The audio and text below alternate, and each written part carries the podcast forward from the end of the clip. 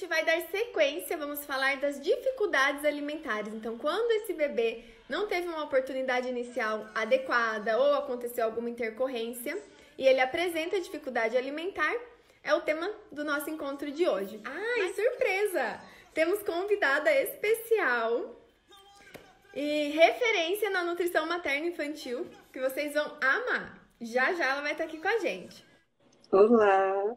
Bom dia! Bom dia, Kátia! Que bom te Bom ver. dia, amiga! Que, Que alegria, sempre.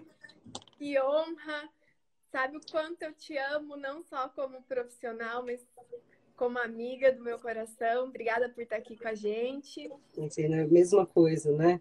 O amor que a gente sente. É, o nosso trabalho não é só trabalho, né? O nosso trabalho tem muito sentimento envolvido, inclusive nas amizades, né? Exatamente. Fico até emocionada, ó, de estar com você. Linda. E a gente falou, cá no encontro anterior, é, sobre o bebê que não come, sobre o contexto envolvi- envolvido nisso. Mas antes da gente entrar no tema, eu quero que dar sequência, né? Vamos falar de dificuldades alimentares. Que você se apresente, fale um pouquinho de você, do seu trabalho, da sua abordagem. Bom, eu sou nutricionista materno infantil, eu me formei em 2005 e eu fiz especialização em pediatria logo que eu saí da faculdade. Então, em 2006, eu já era especialista em pediatria e aí trabalhei, é, também fiz especialização em fitoterapia, alimentos funcionais. Sempre quis trabalhar com a área materno infantil. É, porque quando a gente começa como nutricionista, né? Eu comecei também atendendo adulto, e o resultado do atendimento de adulto, apesar de ser bem bacana também, né? Mas o resultado mesmo, assim, qual que é o resultado que a gente espera cientificamente? 30% das pessoas vão mudar o hábito. Agora, quando a gente lida com as crianças, eu aprendi né, no meio do caminho que é uma coisa que está na nossa mão. E essa sensação é muito boa, né? De conseguir ajudar uma criança a construir um hábito, que é, no final, mais fácil do que mudar um hábito. E aí, né, sou super apaixonada por esse, essa fase de vida e fiz as minhas pesquisas e projetos é, todos direcionados a essa parte da infância, né? Então, é, aula, consultório, o, o projeto Expedição Primeiro Prato, que é uma coisa que a gente sempre conversa, né? Porque trouxe bastante referência legal para poder trabalhar com essas crianças pequenas. É, e hoje eu dou aula e atendo consultório principalmente. E fico sempre muito feliz de poder dividir com, com as minhas colegas que eu mais admiro um pouco dessa conversa, né, que a gente adora ter, assim, a gente sempre gosta de falar de nutrição materna infantil, independente do momento do dia, e estar aqui com você ainda mais legal. Uhum. E a gente vai falar da expedição hoje, não tem como não falar, né? É verdade, principalmente quando a gente fala de criança que não come, né? É, exatamente. Então fiquem ligadinhos, porque essa live tá imperdível, já perceberam, né? Então, se conhece alguma Nutri, alguma amiga, alguma família, encaminha aqui que a gente vai começar com o conteúdo. É, a gente sabe da importância do início ideal, da autonomia do bebê, ter a melhor experiência inicial, comportamental, respeitosa. Mas às vezes isso não acontece, né? Por falta de informação, porque eu não acredito que uma família é, deseje um momento ruim para o bebê, né? Claro que não, a gente vê isso muito nítido, as pessoas acham que comer é engolir, ficam felizes apenas pelo bebê engolir. Que bom que ele comeu, que bom que ele engoliu, né? Uhum. E não, não se atentam para toda uma questão do ambiente, do comportamento. E, e às vezes elas precisam. É, é essa a nossa missão, né? Mostrar essa abordagem, mostrar essa confiança, essa segurança. E nunca é tarde para melhorar. Então, quem teve um despertar mais tardio, quem já está com as dificuldades alimentares, o bebê que não teve um histórico muito confortável, né? Muito é, de aprendizado mesmo, de bom relacionamento. O que, que a gente pode fazer depois?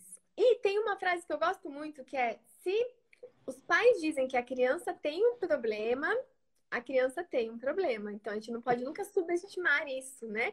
Então, qual é o primeiro parâmetro de se avaliar quando a família chega com uma criança com queixa de dificuldade alimentar? Será que é a mesma dificuldade?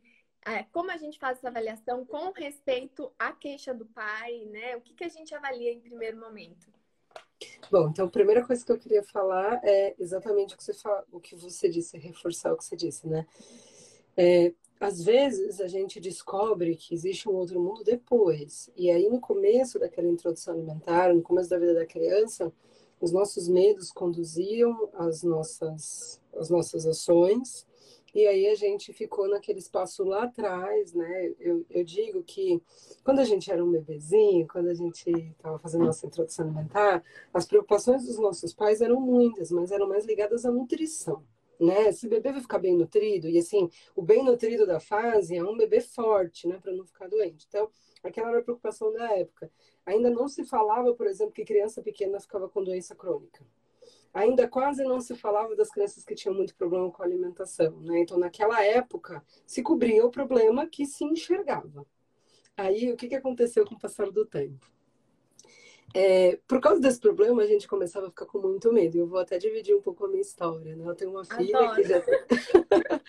ela tem 20 anos e ela nasceu pequena para a idade gestacional, nasceu prematura, então esses são fatores de risco para a gente intervir mais na alimentação da criança. Então, imagina só.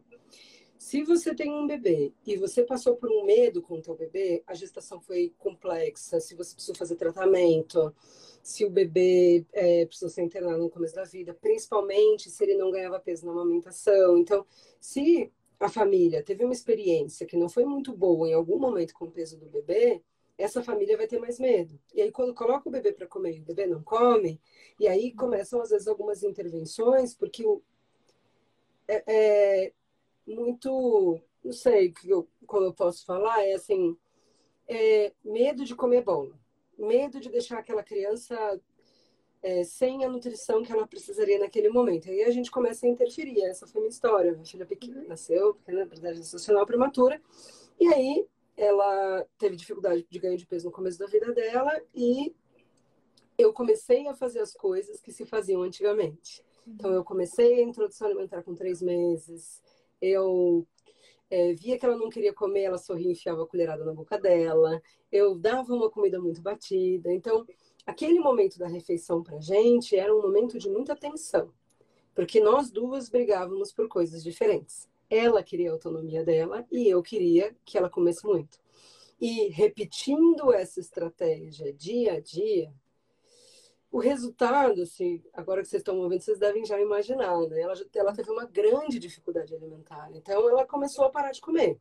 Quando ela tinha, um, e aí ela provava algumas coisas, e em geral, um bebê até um ano e meio, ele é aberto para provar.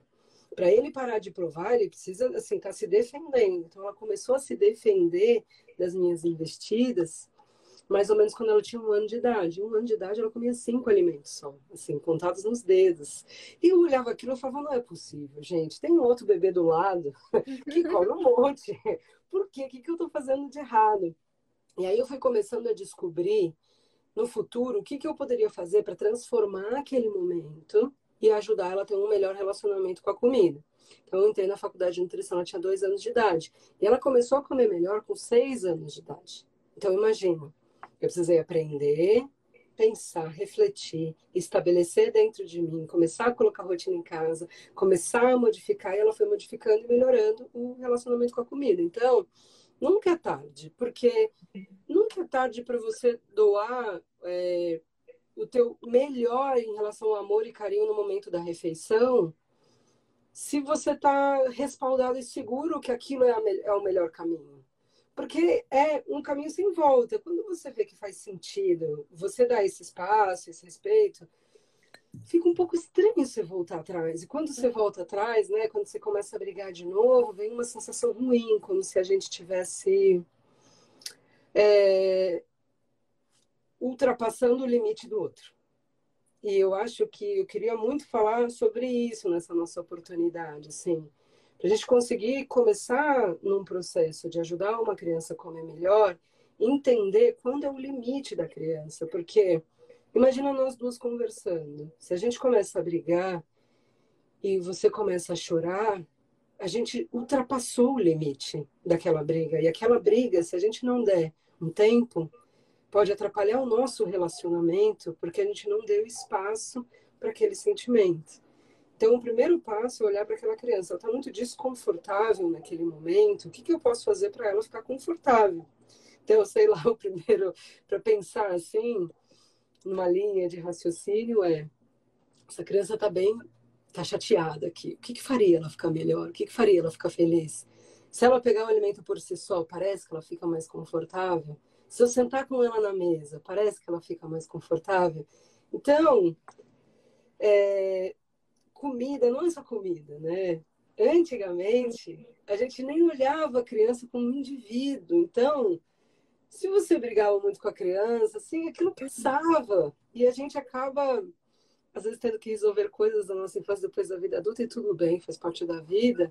Mas hoje a gente tem mais informação disponível e a possibilidade de olhar para um outro lado, né? Olhar por um lado de tentar formar aquela família que a gente tanto, tanto ama, que a gente tanto deseja, de uma tentar lutar para que aquela convivência seja mais ser mais harmoniosa. Então, uma criança comendo sorrindo, uma criança comendo feliz, vale muito mais que uma criança comendo um prato inteiro. Então, quando um pai chega, né, falando, poxa, meu filho não come, a primeira coisa para poder respeitar sempre, né, acolher o máximo possível, porque, gente, é uma dor enorme o uhum. filho não comer, né? Parece uma incompetência da maternidade. Estou falando isso de um lugar Sim. pessoal meu, mas eu, eu, vejo isso também nos pacientes. Uhum. É, primeira coisa é entender é, quais são as expectativas, como que foi a ideia dessa criança comer, que espaço que essa criança tem, que desejos esses pais têm, qual que é a quantidade que é servida. Então, a gente vai ter que fazer uma avaliação do global. O que está acontecendo naquela casa, né? O que, que aquela criança está precisando? É, e o que, que ela não está precisando também, porque às vezes é isso. Uhum. E a gente vai seguir uma linha de raciocínio que eu falo. Essa talvez, né? Para quem é nutricionista, eu acho que é a parte mais importante. Então, primeiro passo da linha de raciocínio. Essa criança tem um problema físico, porque às vezes a criança tem um problema físico, não tem nada a ver com o tratamento que você dá para ela, não tem nada a ver com o carinho. Vou dar um exemplo de uma paciente. Ótimo. É, duas. Uma vez uma nenê foi me visitar no consultório e ela tinha um ano e ela comia manga batida, tomava leite materno e acho que mais biscoito de polvilho, assim. Quando ela entrou no consultório, ela entrou assim, ó, respirando pela boca. Uhum. Isso é um sinal muito importante. Se você respira pela boca, você mastiga pela boca, como você vai fazer as duas coisas ao mesmo tempo quando você ainda não sabe fazer, né? E aí, questionando a família, né, perguntando bastante, tinha muitos sinais que a criança não respirava direito. Então, aquilo não era um problema nem de comportamento, nem do que servir, nem da habilidade da criança. Ela tinha um problema físico que a impedia de aprender a comer. E aí eu pedi para fazer a avaliação cotorrino e fez. E na avaliação cotorrino descobriram que a criança tinha 80% é, da respiração obstruída. Ela poderia ter, por exemplo, por exemplo, uma parada respiratória de madrugada. E aí foi fazer a cirurgia, né, e resolveu tudo. Então imagina, o não comer era um sintoma. Uhum. Se a gente pega uma criança que não está comendo e fica obrigando a criança a comer, e de repente eu não estou enxergando que ela tem um problema físico, é muito mais doloroso para a família quando a família descobre depois. E é mais doloroso para a criança porque a criança não entende o que está acontecendo, né? Uhum. Essa semana, semana passada também eu atendi uma menininha de nove meses respiradora bucal também, acordava da soneca assim, ó, toda vez. Tem uma questão da respiração, o ambiente está ótimo, a primeira menina come, tem uma irmã que come bem, sabe? Todo mundo, tá tudo bem. E aí a mãe falou, poxa, eu já sei o que está acontecendo, por que, que ela não está comendo? E a gente foi fazer uma avaliação, é um problema físico. Então, o primeiro passo é, tem um problema físico, e quem vai avaliar o problema físico é o médico. Pediatra, torrino. A gente, como nutricionista, vai saber os sinais, né? e aí vai observar e aí vai direcionar como um profissional da área da saúde que a gente é. Uhum. O segundo passo é a habilidade. Essa criança né, ficou maior. É, ela teve espaço para desenvolver a habilidade do comer. Ela tentou mastigar, ela tentou enfim, ela teve um relacionamento com a comida onde ela pôde pegar, né? Todo esse relacionamento com a comida que dá para a criança um pouco de sabedoria sobre como comer. Uhum. Porque parece às vezes muito simples para gente, mas não é, né? A gente tem restrição com textura. Uhum. Tem sensação na boca que a gente não gosta, tem e tem muito a ver com as experiências que a gente teve, às vezes, com as faltas de habilidade que a gente teve, né? Um exemplo que eu sempre dou é o peixe com espinho. Imagina, todo mundo aqui, né, que está assistindo a gente. Pensa, você come peixe com peixe. Aí você provavelmente vai falar, como? Peixe com espinho você come? Ah, depende. você vê, se me falta habilidade, eu prefiro não comer. Porque o sabor, para mim, não, não é, não é o, o, fundamental. O primeiro é eu sei comer aquilo, e aí a gente vai verificar se a criança sabe. Uhum. E a minha experiência diz que as crianças são muito mais capazes do que a gente imagina, muito, assim. Às vezes, eu já vi, por exemplo, uma menina que tinha, uma criança que tinha um problema físico, tinha um problema de língua. Né? Precisou fazer a frenectomia para poder comer. Então, fez a frenectomia mais para frente. Então, a criança não teve muito espaço para poder aprender no começo da vidinha dela. Quando ela teve espaço, ela ficava mastigando tudo. Pegava uma maçã, mastigava, mastigava, cuspia, porque ela queria treinar a mastigação dela, sabe? Muito bonitinho. E ela evoluiu quatro meses em um. Porque ela tava assim, do tipo, ah, agora eu quero. E a família teve possibilidade de permitir, né? Então, imagina, você vê seu filho pegar uma maçã, morder, mastigar e cuspir, você vai tirar. Se uhum. você muda o teu olhar, você fala: olha, essa maçã está sendo um mecanismo para a criança aprender a mastigar. Então, deixa eu ver ela fazer isso e vamos ver se ela evolui, Exato. engolindo mais para frente, né? É porque a gente tem muito ligado, né? Que o comer é engolir. Então, esse processo do explorar, às vezes gera isso, né? Mas meu bebê não come, só joga, só passa no cabelo, gospe.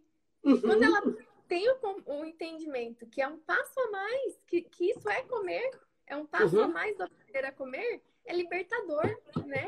Nossa. Aí você olha para aquela cena, né? Você vê a criança, imagina, você vai ver a mesma cena, a criança mordendo e cuspindo. Você pode olhar para a criança e falar, nossa, incompetente. Competente, né, tadinho? Não vou falar assim. Mas, tipo, no sentido de não ter competência, né? Não tá conseguindo engolir, não tá fazendo certo.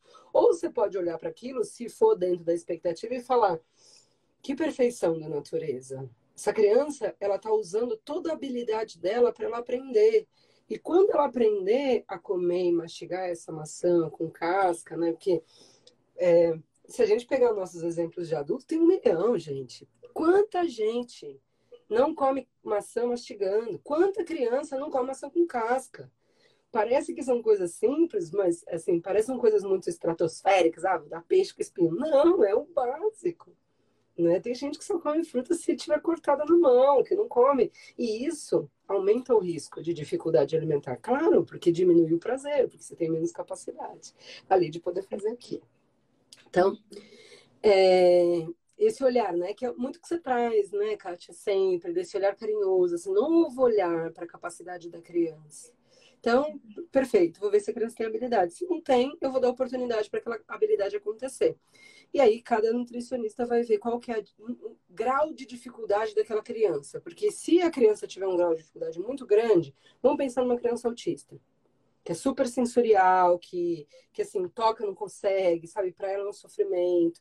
Essa criança vai precisar de mais acompanhamento, porque o problema dela é um pouco mais profundo, então talvez precisa ter fono na jogada, precisa ter TO. Agora, se a criança não teve um espaço para desenvolver a habilidade, só que você como nutricionista avalia que você pode dar um pouco desse espaço e ver se ela vai evoluir, pode ser uma conduta. Então, eu vou ajudar a criança a família dá esse espaço para a criança e vamos ver o que acontece um mês, em 15 dias, né? O que, que a criança está fazendo? Ah, estou percebendo que o relacionamento dela com a comida está se aproximando, ela está voltando, ela está curiosa, ela está feliz. Oh, que legal! Então hoje está conseguindo evoluir. Vamos ver o que vai acontecer mais para frente. Uhum. O próximo passo da linha de raciocínio, então, problema físico, habilidade. O próximo passo é o comportamento.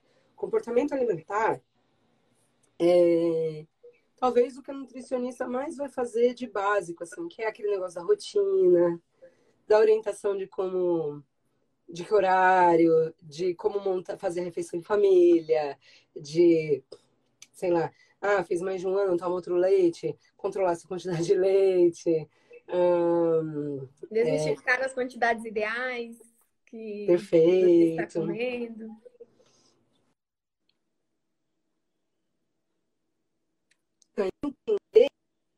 Que, que auxiliam. que foi, cá? Travou? Travou, travou. Agora voltou. Então, olhar para aquela rotina da, cri... da criança, né? A nutricionista vai olhar e ela vai observar e vai falar onde eu tenho oportunidade de tentar ajudar essa família a ter uma rotina que favoreça aquela experiência da criança, porque comer é assim. É um processo fisiológico. Se é um processo fisiológico, você não consegue fazer o outro fazer. Você não consegue fazer o outro fazer cocô. Você consegue fazer o outro dormir. Você consegue formar um ambiente favorável para o que aconteça. É muito importante a gente, como adulto, entender qual é o nosso limite.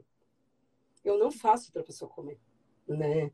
Fazer outra pessoa comer é colocar dentro do corpo dela uma coisa que ela não quer. E isso passou do limite que a gente falou lá no comecinho, né? Qual que é o uhum. limite? Então, eu vou formar um ambiente favorável para que a criança durma. Então, é o ritual do sono. Eu vou formar um ambiente favorável para a criança fazer cocô. Então, vou dobrar a perninha, alguma coisa assim. E eu vou formar um ambiente favorável para que a criança coma. E aí, um ambiente favorável tem a ver com esse comportamento, né?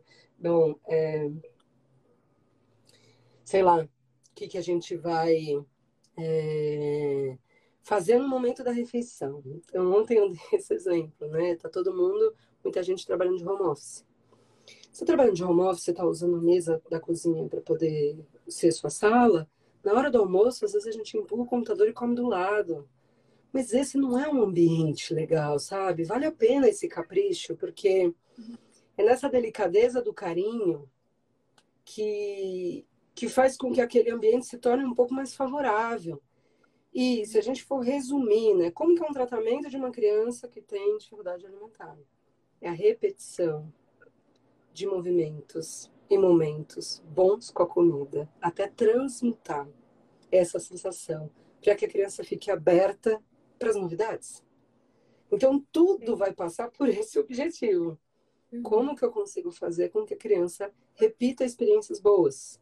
Né? E repetir experiências boas não significa que você vai ceder a tudo que a criança quer, porque isso não é fazer a criança é, experimentar é, experiência boa, porque toda criança precisa do direcionamento. Desenvolvimento da criança se dá no olho carinhoso do adulto. Então, o adulto precisa direcionar, né? Então, poxa, se eu vou dar uma comida para o meu filho 11 horas da manhã e vou dar um almoço meio-dia, eu não estou formando um ambiente para ele comer, porque ele vai estar com fome naquele momento, porque ele estava comendo 11 horas da manhã. E quando eu sento ele para comer, ele não quer comer, eu brigo com ele, não faz sentido, porque tá assim, dentro desse olhar geral, né? Eu estou enxergando que ele não está com fome. Então, por que, que eu não posso acreditar na criança? Sim. Onde está o meu medo para eu não acreditar naquela capacidade, né? Acredito que o ponto também principal é que os pais passem, né, pelo profissional para conquistar essa confiança, para transmitir sim. esse ambiente confiante para o bebê. Porque se ela está insegura, se ela está reforçando que o filho não gosta, que o filho não come, e retomar isso, e muitas vezes, se for principalmente no início, um bebê menos grande, né? Vamos dizer assim. Dois, três, três anos. É, às vezes a gente só retoma aquilo que não foi feito no início do toque, né? Da experiência. Agora, quando é um, um caso realmente mais agravado, com mais interferências, talvez nem seja só nutricional, só da nutrição. A gente precisa da equipe multidisciplinar. Mas é, é. só do pai entender que tá, tá tudo bem, só vai precisar agora retomar isso para ele proporcionar esse ambiente agradável para o bebê. Isso já, já é muito, né? Conquistar isso. De, gente, é libertador, é libertador, assim, é... Saber o que a gente precisa se preocupar é importante, mas saber o que a gente não precisa se preocupar é exato. é libertador. Exato, exato. Porque como mãe, como pai, a gente tem tantas responsabilidades e são tão importantes, porque imagina, você está criando um ser humano, né? O seu coração está fora do teu peito. Você saber onde você bota a sua energia faz toda a diferença para as coisas ficarem mais leves, né? E botar energia, por exemplo, na quantidade é uma briga que difícil a gente é difícil ganhar e se ganhar ainda fica aquele gosto de cinza na boca, sabe, do tipo meu, não é bom quando eu consigo fazer essa criança comer muito, porque parece que tem uma coisa errada. Essa é a sensação que eu tinha, que eu converso com as pacientes e elas têm, assim, ninguém fica feliz de induzir uma criança a comer. Né? Ah, conseguiu, uh, comeu tudo que eu queria, porque eu, sei lá, coloquei a tela e fiquei dando. Ninguém sai feliz disso, né? Então, a ideia é como que a gente tenta ajudar essa criança saindo daquele momento da refeição com a sensação que você fez uma coisa que você conseguiu ajudar a criança a dar mais um passinho. Mesmo que seja um passinho bem curtinho, né? A criança não come nada, sei lá. Mas ela, tipo, pegou a salada assim meio de lá, colocou na boca e, e soltou. Aí você olha aquilo e você fala, uau, já conseguiu! Porque, gente, vamos se colocar no lugar da criança. Se você não gosta de uma coisa, há quanto tempo você não prova isso? E às vezes, em dois meses, e dois meses é bastante até, viu? A criança já pegou e já colocou para lamber. E a gente acha que é pouco. Quando, na verdade, o, o, o, desenvolvimento deles é muito mais acelerado do que a nossa capacidade, às vezes, de mudança. Então, a gente pode aprender tanto com essas crianças, né? Uhum. Eu acho tão. Eles que nos ensinam, né? A gente não ensina a criança a comer. Eles que nos ensinam a confiar. E, e é incrível, é um mundo mesmo é, sem volta. Quando a gente entende o que a gente pode proporcionar para o bebê, a gente não aceita menos que isso. Sim, é verdade. Não, não, não consegue, né? Não dá, não dá. E vamos reforçar é, a importância de interferências, né? Interferência do adulto o tempo todo, da gente não interferir, da gente não induzir, da gente não determinar por eles, porque a gente vê isso muito claro lá nas aldeias indígenas e eu queria que você compartilhasse isso com a gente. O uhum. que dificuldade alimentar lá é praticamente é zero, é praticamente, é zero, não existe. e, e eles estão abertos, simplesmente eles comem simplesmente é de comer, eles comem. Eu achei sensacional isso. E pra, isso vem validar, né, que somos nós que estamos ali o tempo todo interferindo. E tem o Mauro Fisberg que diz que por muitos anos nós complicamos a alimentação dos bebês. Agora é emergencial que a gente descomplique. Porque tinha que ser assim, tinha que ser tal horário, tal quantidade, tinha que ser com tal alimento, tinha que repetir os alimentos. Tinha tantas regras e a gente complicou tudo e deu tudo errado, né? Entre aspas, a gente é. teve consequências disso. Uhum.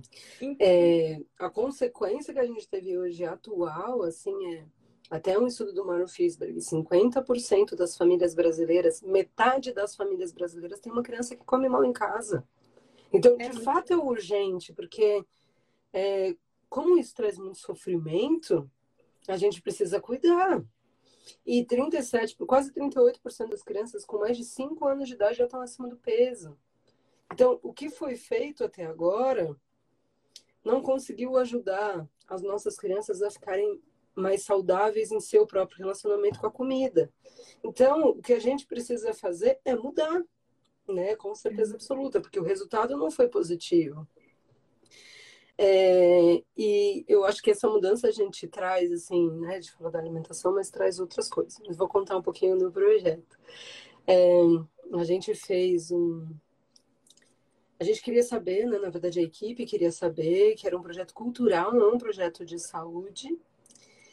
É, como que as crianças lidavam com a comida quando elas moravam mais próximas da natureza. Então a gente tinha uma equipe de cineasta, enfim, eles queriam ver a parte cultural e chamaram a nutricionista, porque a ideia inicial, eu acho que isso eu nunca te falei, a ideia inicial era que eu, como nutricionista, levasse informação para eles.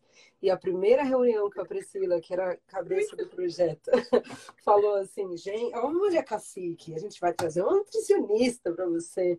E aí ele virou e falou assim: mas o que, que a gente precisa aprender? E, e aí. O que, que a nutricionista faz? Pra quê? O que a gente precisa aprender? Aí eu vi aquilo e falei, é isso mesmo, sensacional. Eu falei, meu, eu vou então para segurar a câmera.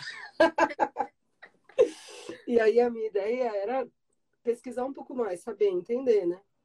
E a primeira movimentação lá é: a gente chega, se apresenta, começa a, a vivenciar a vida deles, e a gente levava uma caixa de frutas diferentes para ver como que as crianças lidavam com aquelas novidades. E aí todas as crianças provavam todas. Além de todas as crianças provarem todas, uma coisa que me chamou muita atenção é que, por exemplo, se não tinha uma criança da aldeia ali naquele momento, né, porque às vezes estava em casa, estava fazendo outra coisa, as outras crianças falavam, falta o fulano. E aí eu ia buscar ou separava uma fruta para levar, gente. Então não é só é, não ter a resistência de comer, é achar que aquilo é tão maravilhoso que nenhum amigo pode perder. Vocês percebem? Então é além, né? Não é putz, eu tenho uma dificuldade ou não, assim, é que comer é tão incrível e a gente tem um alimento novo, que como que eu não vou dar para o meu amiguinho? Como que eu não vou dar para o meu irmão? Então, é um relacionamento amoroso mesmo com a comida. E tudo isso é construído. E esse processo de construção, segundo essa observação que a gente fez, tem muito a ver com a falta de controle. Então, essa é uma história que eu sempre conto também, né? Que quando começou lá o processo, é, a gente estava perguntando para as indígenas quando você começa a dar comida para o bebê. E elas não entendiam a pergunta, tipo, como? Como? Como? Quando começa a comer. Não, mas quando que é? Ué, quando a criança tem vontade de comer. Mas assim, quando? O tempo, é, os meses. ah, os meses, que meses? Ah, entendi. E aí uma respondeu de cada vez, o meu foi com cinco meses. Ah, o meu foi com oito. Ixi, o meu foi com um ano só. Porque elas ficam com o bebê no colo e amamentam. E estão comendo. Quando o bebê demonstra vontade, elas dão. Então, às vezes dá, às vezes não dá, sabe? Dá um dia não dá, no outro. E aí a criança, por causa do seu próprio desenvolvimento, ela ia atrás da comida quanto mais ela precisava. Então, dependia de cada bebê, de cada necessidade. A criança tinha um relacionamento mais rápido com a comida ou mais devagar. E aquilo não era uma questão.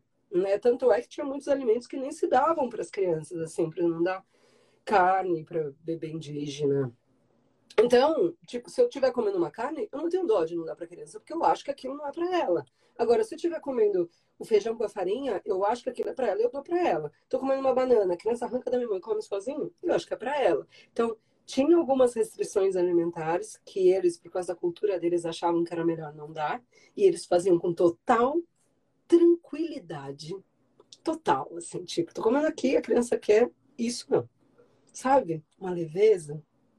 A gente se esconde, né? O comedor escondido da criança, porque parece uma coisa muito errada negar, quando na verdade você está tomando a melhor decisão na hora de negar, então você deveria ter orgulho da negativa, né? Como eles têm. E aí as crianças tinham esse relacionamento, começava com a comida muito tranquilo. Outra coisa que a gente perguntava também é como que é o consumo de fruta? E as crianças falavam, é. Ué, é não tem expectativa, né? Não tem aquela coisa não. idealizada na cabeça que a criança tem que atingir. É livre. Elas andam, tipo assim, comem de manhã e comem à noite. Duas refeições, uma próxima da manhã, uma próxima da noite. Durante o dia, elas estão no mato brincando. Se dá fome, elas pegam uma fruta. Sim, sabe? Livre, leve, solto. Então ninguém está olhando se a criança está querendo comer, então todo mundo cuida das mesmas crianças, então você não fica apontando assim, aquela família está errando, porque aquela comida, a criança não está comendo. Todo mundo cuida junto e todo mundo, é, assim, esses microproblemas, aquela criança um pouquinho mais de dificuldade, ela fica, ela fica equalizada, não fica tipo, você tem um problema, você tem um problema, você tem um problema. Ela tá ali entre as outras crianças e como é natural, não tem cobrança, não tem rótulo. E aí isso constrói para as crianças uma relação com a alimentação muito natural, totalmente natural. Eu tenho fome, eu como, a comida que eu gosto de comer é a comida que tem por aqui, que as famílias fazem. É que legal, a Carmen falando que eu estou descrevendo a infância dela. Bom, não é à toa, então, a Carmen é quem a Carmen é, né? Já tem uma boa experiência desde pequenininha. A liberdade. Então, a liberdade. Então, as crianças, elas vivem como elas acreditam que, que, que devem ser, e a cultura indígena é diferente da cultura é, ocidental, porque no Ocidente a gente tem aquela sensação de falta, então parece que quanto mais come, melhor, porque reserva. E na cultura indígena eles, eles têm uma lenda Quando a criança é pequenininha, se você consegue pegar um beija-flor, não sei nem se alguém consegue fazer isso, é uma lenda, e coloca na boca da criança, aquela criança ela vai ficar satisfeita com pouca comida. E esse é o objetivo. Porque quem consegue comer pouco é resistente, porque eles querem criar uma cultura de resistência, porque eles não sabem o que vai acontecer no futuro. Então, preparar o corpo para comer o suficiente é uma maneira de resistir. Não é bonito? Uhum, uhum. Eu acho lindo, porque é, é como se você confiasse na, na abundância do que o mundo vai te dar e você vai se preparando, porque se um dia faltar, você vai estar forte. O seu corpo está acostumado com isso. Agora, imagina, se a gente está acostumado a comer. Não, vamos pegar o nosso exemplo mesmo, assim. Está acostumado a comer. Vou pegar um exemplo básico: café. Sou viciada em café. Tô acostumada a tomar café todo dia, três vezes por dia. Quando me falta, eu sofro. Porque eu não tomo o suficiente. Eu tomo mais. Porque eu tenho um vício. é mais ou menos como é, como é esse processo, né? Assim, quando a gente tem o suficiente, aquilo não é uma questão. Eu não fico desejando tanto e eu não fico não desejando, eu não quero não estar naquele momento. Aquilo foi uma coisa natural. O nosso des desafio é tentar puxar essa fluidez, né? Um pouco dessa fluidez, claro, com as evidências científicas que a gente tem, né? Porque uma coisa não tira a outra, né? O olhar é, para a alimentação indígena e toda essa liberdade não desqualifica toda a ciência que a gente estuda. Pelo contrário, tudo é a mesma coisa. Uhum. Tudo é a mesma coisa. Uma coisa ajuda a outra. A ciência valida o que aconteceu na, na aldeia e a gente que é ligado ao intelecto e menos ao sentir, a gente consegue transmutar isso e se permitir sentir. Então, tudo é importante. Né? Essa é a maneira, por exemplo, que eu, eu, eu entendo as coisas assim, olha que legal, isso acontece na prática, aí tem aquela evidência, aí junto eu falo, uau! Tudo se encaixa. É, a gente sabe que quanto mais a gente se distancia do natural, mais a gente se distancia do ideal. Mas uhum. passar a conquistar do natural é um desafio atual hoje, porque a gente tem tanta interferência da indústria, do artificial, do, das propagandas enganosas, de tudo que mina a confiança dos pais né? E por mais absurdo que pareça, tem pais que acreditam que, por exemplo, bico artificial é essencial, que ter uma máquina de papinha é primordial para o bebê comer.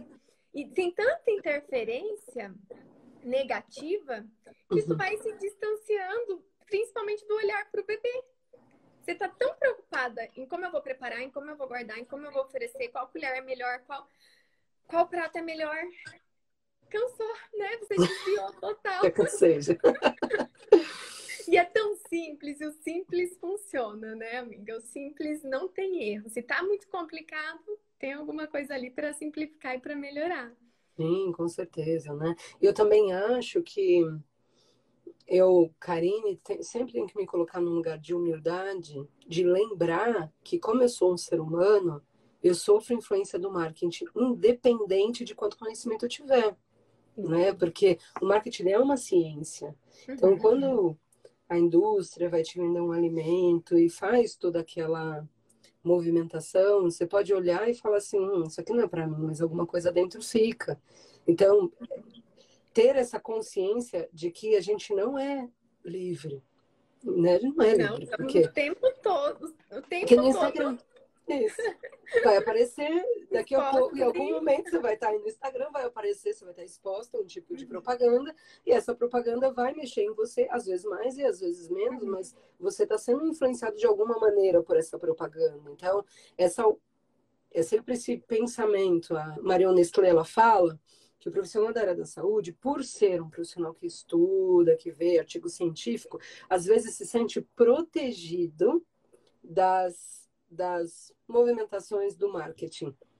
E ela fala que isso é, infelizmente, é uma ignorância porque nós somos humanos. Então, primeiro ele tem que assumir, né? O marketing, ele vai mexer comigo, ele vai mexer comigo como nutricionista também quando eu ver, pô, alguém está indicando uma colher melhor.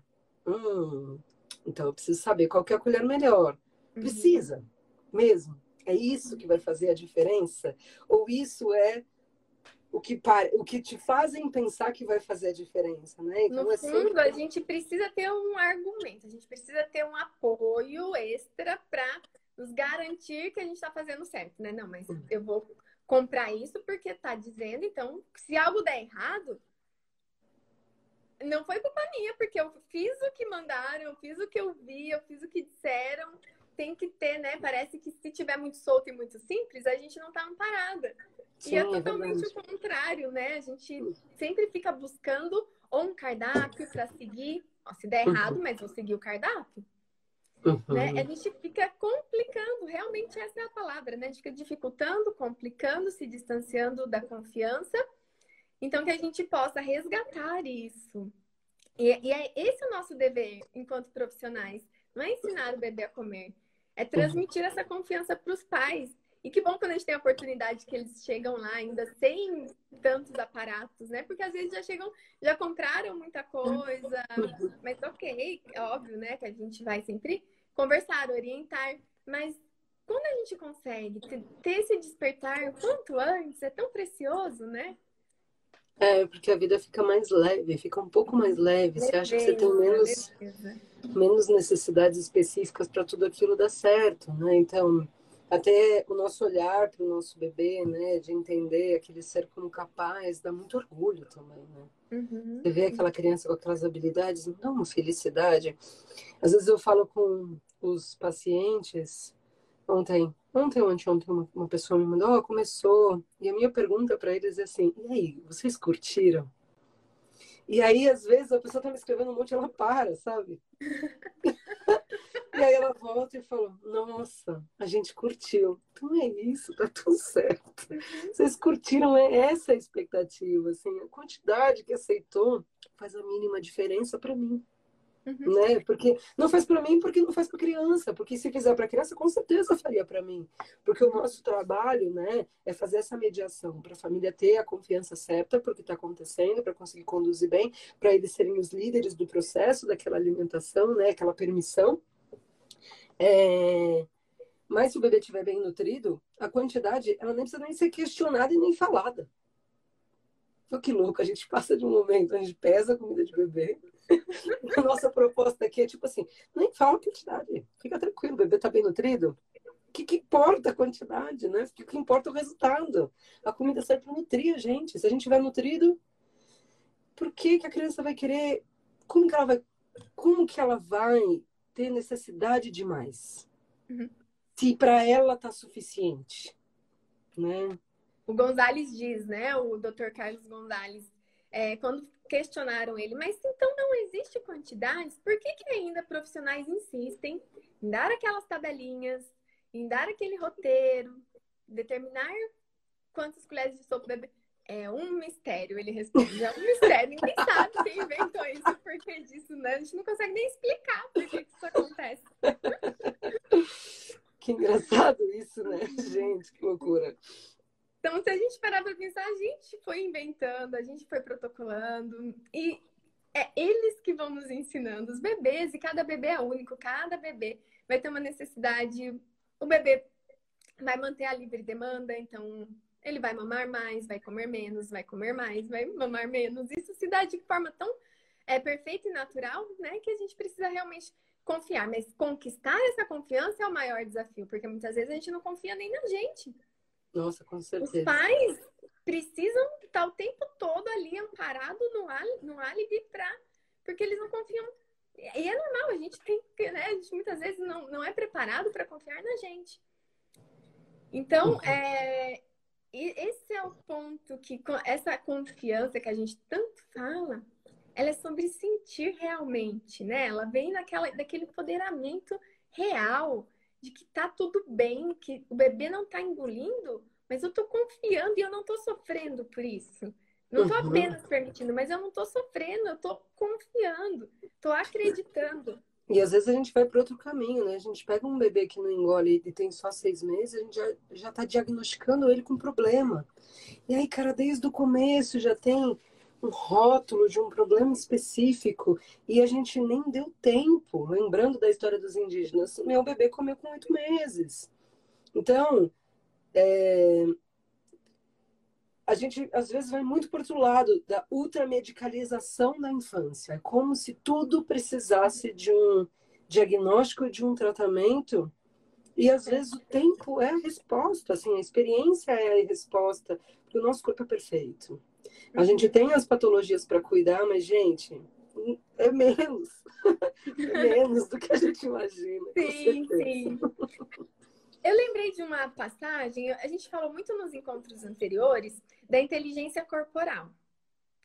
Dessa, desse mecanismo perfeito que o bebê tem de saber suas necessidades e fazer as melhores escolhas, não só apenas em relação a quantidades, mas também em relação à qualidade alimentar. Então, o bebê vai ter a fase proteica, vai ter a fase energética, e às vezes a gente pira porque o bebê só quer comer carne. Pira Isso. porque o bebê só quer comer carboidrato.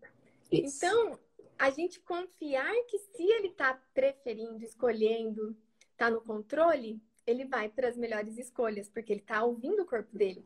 Todos nós temos isso, mas muitas vezes estamos a gente desaprende. Demais, uhum. viciadas, né, com hábitos enraizados. E no bebê é puro, e você teve isso muito claro dentro da sua casa com a Bia, né, na necessidade da gordura, de, desse todo esse desenvolvimento que a gente tem inicial, essa demanda importante, lipídica. Conta pra exemplo, gente um pouquinho. A Carol aqui, né?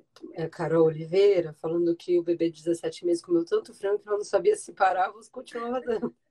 E eu acho que é uma questão assim, né? Você tá comendo um pouco frango, observa, mas a criança não come por gula, porque ela não tem nem capacidade cognitiva para ter gula com 17 meses, assim. Não ah, eu quero comer muito, eu quero comer a mais. Isso, porque ele não tá vinculado à cultura, então ele come o que ele precisa. Então, falei que a Bia comia cinco alimentos. Ela comia arroz, milho, leite materno, manteiga, tinha mais um, que eu... ovo. E aí, um bebê ele tem uma necessidade de gordura muito maior em proporção do que a nossa necessidade, porque cérebro cresce à base de gordura. Cérebro, o peso seco do cérebro, 80% é gordura. E a primeira coisa que fica pronta no nosso corpo é o cérebro. Dois anos de idade, 80% de toda a capacidade cognitiva já. Se você olhar, o bebê é, é cabeçudo, em comparação a gente. São fofos e cabeçudinhos. E aí, quando eu sentava para tomar café da manhã com a Bia, ela tinha um ano e pouquinho, ela já falava algumas coisas, assim. E aí eu perguntava, o que você quer de café da manhã? E ela falava, arroz. e eu falava, não é comida de café da manhã. E ela falava, milho. E aí, quando virava o rosto para pegar alguma coisa para ela, ela enfiava a mão na manteiga, enfiava um bloco de manteiga na boca e mastigava e engolia. Aquilo me dava uma agonia. Eu tinha uma sensação, tinha uma coisa muito errada, mas hoje, olhando para trás, pô, a maior necessidade nutricional dela era gordura. Quando ela tinha a oportunidade de pegar gordura, já que ela não comia quase nada, só cinco alimentos, né? Até se a gente vê os cinco alimentos, são alimentos que de fato suprem necessidades nutricionais. Mesmo com toda a restrição alimentar, ela escolhia comer ovo, que é um dos alimentos mais nutritivos de todos. Ela escolhia tomar leite materno, que é um dos é o alimento mais nutritivo de todos. Ela comia carboidrato é, e fibra, porque milho tem muita fibra e é importante para ela, e carboidrato, e a manteiga. Então, dentro da escolha nutricional dela, ela conseguiu fazer um equilíbrio. Muito mais sábia do que qualquer nutricionista formado em Harvard. Uhum. Então, isso não é uma, uma habilidade da minha bebê, isso é uma habilidade de todos os bebês. Né? E quando a gente fala de bebê com menos de dois anos de idade, mas não tem nem como pensar em outra coisa, porque esse bebê ele não reflete, ele não pensa assim, ah, hum, já sei. Vamos comer isso, que aí depois alguém vai me dar alguma coisa, porque para refletir é um sinal, acho que fisio, físico para as pessoas que estão em casa para perceber. Seu bebê brinca de faz de conta, não imitação, faz de conta. Tipo, pega uma boneca, finge para uma, coloca para deitar, faz carinho, faz de conta. Só pensa o bebê que brinca de faz de conta. E brincar de faz de conta com mais de dois anos de idade. Antes, a brincadeira é eu toco, jogo. Pego, jogo. Sinto, jogo. Encaço, jogo. Então, é de sensação. Porque você não pode pensar, você usa a sensação. E daí, para você começar a pensar e depois ter a estratégia de formar um plano, gente, é muito louco, não tem como. Não é pessoal. Aquilo é Os bebês não são malvados, assim. não, não são novatos, né? Eu acredito muito que a essência do ser humano é boa. Uhum. É, você pega uma criança, já vi alguns estudos e um documentário uma vez, e aí quem tiver filho em casa faz o teste que eu já fiz com meu sobrinho. Fica fazendo uma coisa do lado do seu filho pequeno e derruba. Não fala nada. Veja só se ele olhou. A criança pega e te dá, sem você pedir essa gentileza. É da natureza da criança ser colaborativa. É da natureza da criança ser uma pessoa que quer ajudar. Tanto é que deve ter um monte de criança de dois anos de idade aí que não lava louça. E aí, 10 anos de idade, não quer nem olhar para a louça. Mas uma criança pequena, a necessidade dela é fazer parte, ajudar. Ela, ela é intrinsecamente colaborativa e não o contrário. Só que às vezes ela não está conseguindo lidar com aquela situação. E nosso papel, né, como nutricionista, é mediar essa situação, ajudar a família a conseguir todo mundo sair mais feliz, né? A criança e os pais. Uhum. E o papel dos pais é, é mediar a situação da criança para facilitar os aprendizados dela. Perfeito, perfeito. Amiga, nosso tempo está reduzindo. Eu quero abrir para sua mensagem final, agradecer de coração, sabe o quanto eu amo te ouvir, quanto eu aprendo com você, quanto eu admiro seu trabalho, você como pessoa e o carinho gigante, gigante que eu tenho. Obrigada mesmo, que saudade que eu tava. Nossa, que saudade que eu tô também. Espero que a gente possa se rever em breve, pessoalmente. Uhum. É, um beijo grande para sua família, que eu também tenho grande carinho. E uhum. agora uma mensagem final para todos que nos acompanharam aqui. Bom, primeiro... Que são profissionais, ou que têm um bebê em casa, ou que têm uma criança. Eu queria primeiro agradecer esse convite, né? Ainda mais assim, né? Achei tão bonito assim. Você fez uma surpresa para as pessoas, né? Você deve é, a confiança no trabalho ser grande, porque você fez uma surpresa. e aí isso me deixa muito feliz, né? Muito feliz, assim, muito grata. É, com certeza te conhecer foi uma chave importante para virar para confiar na capacidade dos bebês, né? De todas as pessoas que eu já conversei na minha vida, você é a pessoa que mais confia intrinsecamente. Então, se eu ou você falar, é, é, na hora que eu sempre ouvi, né? Eu ouvi várias vezes, mas quando eu ouvia, eu falava, nossa, por que eu não pensava assim, sabe? Parecia uma coisa tão clara. então, com certeza absoluta, eu tenho muito a te agradecer no meu caminho profissional, né? A gente já se conhece há alguns tempos e tivemos o prazer de fazer alguns trabalhos juntos e todas as vezes eu aprendo muito com você.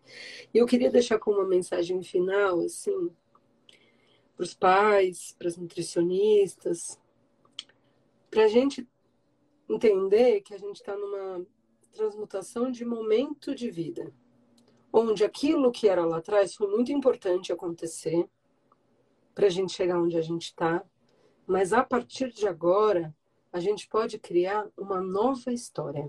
A partir de agora a gente pode ajudar as pessoas que a gente ama, a nossa família, a ter uma história mais bonita do que a gente teve algum dia. E o nosso trabalho tem a ver com isso, a ajudar a transformar um pedacinho da vida daquela pessoa em um pouquinho mais de leveza e tranquilidade, né?